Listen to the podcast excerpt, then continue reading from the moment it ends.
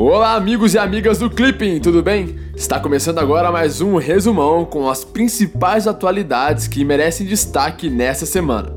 Ó, e lembrando que esse conteúdo ainda está em versão beta e está disponível em duas formas. Pelo Clipping Bot, que você pode acessar procurando no Messenger por Clipping Bot, e pelo SoundCloud, que você pode acessar em www.soundcloud.com/clippingcacd. E lembrando que é muito importante o seu feedback lá na plataforma do Clipping, beleza? Pois é com base nele que a gente vai conseguir atender a demanda de vocês. Mas então agora vamos para o resumão. Irã. Na quinta-feira teve início uma série de protestos no Irã. Segundo as notícias, embora não haja uma liderança definida, os protestos possuem um tom anti-governo, com foco especialmente na economia enfraquecida do país. As manifestações teriam começado em um reduto conservador e já se espalharam pelo país. O governo iraniano bloqueou o acesso a aplicativos como Telegram, Facebook e Twitter. No domingo, o presidente iraniano reconheceu o descontentamento popular, mas disse que as ações não poderiam escalar para a violência. Na terça-feira, o Ayatollah afirmou que os inimigos da República Islâmica são os responsáveis pela crise, aproveitando-se da insatisfação popular para criar problemas no país. E já na quarta-feira, milhares de iranianos saíram às ruas em uma manifestação de apoio ao Ayatollah.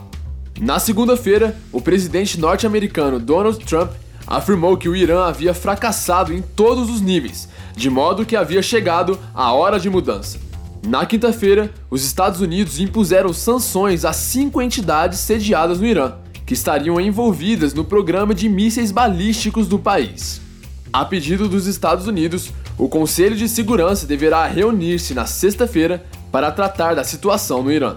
Segundo as notícias, desde o início dos protestos, pelo menos 20 pessoas morreram e centenas ficaram presas. E vale lembrar a República Islâmica do Irã foi estabelecida em 1979, com o advento da Revolução Iraniana.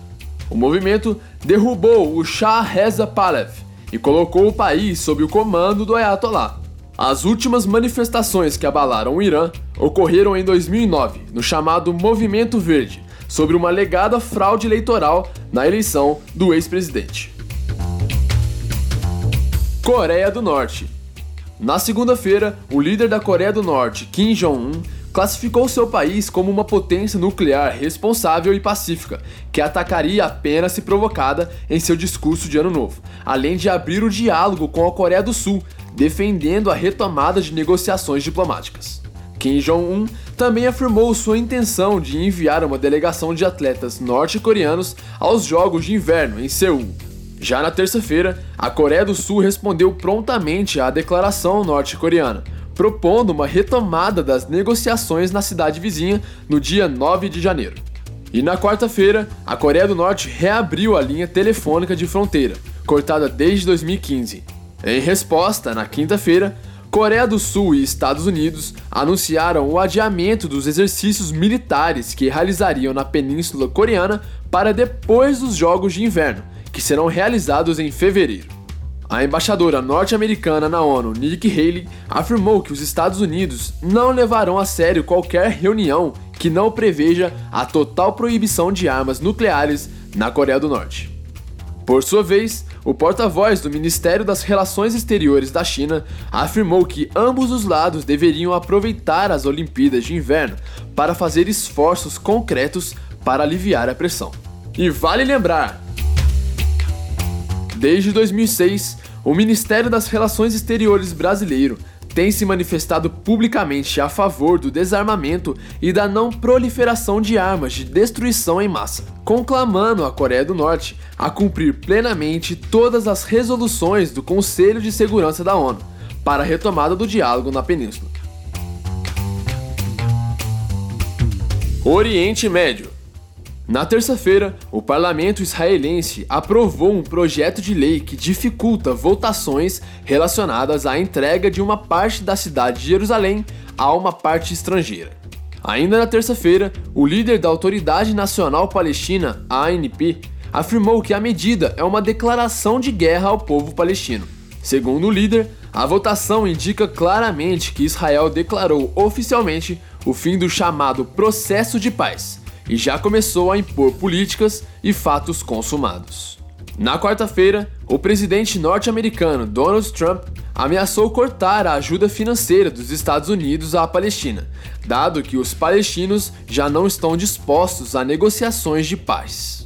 Ainda na quarta-feira, o porta-voz da autoridade palestina afirmou que Jerusalém não está à venda em troca de ouro ou de milhões.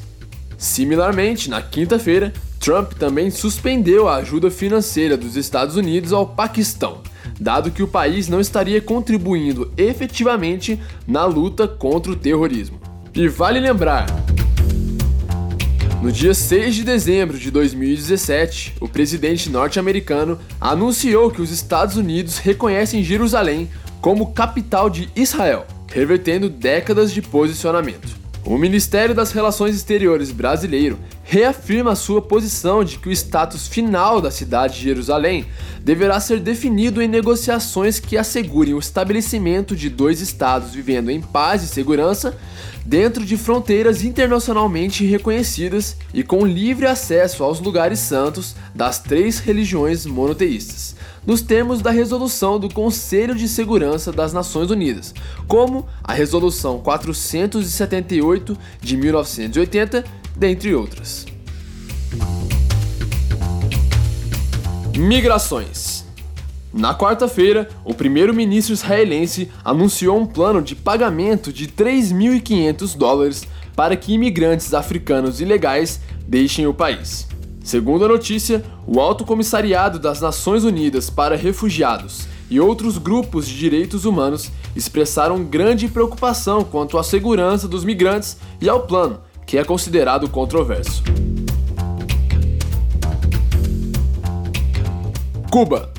Na quarta-feira, a alta representante para a política externa da União Europeia visitou Cuba para confirmar o acordo de diálogo político e cooperação assinado em 2016 e em vigor a partir de novembro de 2017. Segundo o Ministério das Relações Exteriores cubanos, o acordo deve contribuir para a consolidação das relações estáveis, respeitosas, mutuamente benéficas e de longo prazo. Economia. Na terça-feira, o Ministério da Indústria, Comércio Exterior e Serviços, o MDIC, divulgou dados sobre o superávit de 67 bilhões de dólares na balança comercial em 2017. Segundo a notícia, as exportações teriam apresentado um crescimento de 18,5% em relação a 2016, com destaque para os produtos básicos, que tiveram alta de 28,7%. As importações também cresceram 10,5% no período, com destaque para combustíveis e lubrificantes, com um crescimento de 42,8%. Segundo o MDIC, este teria sido o melhor resultado da série histórica iniciado em 1989.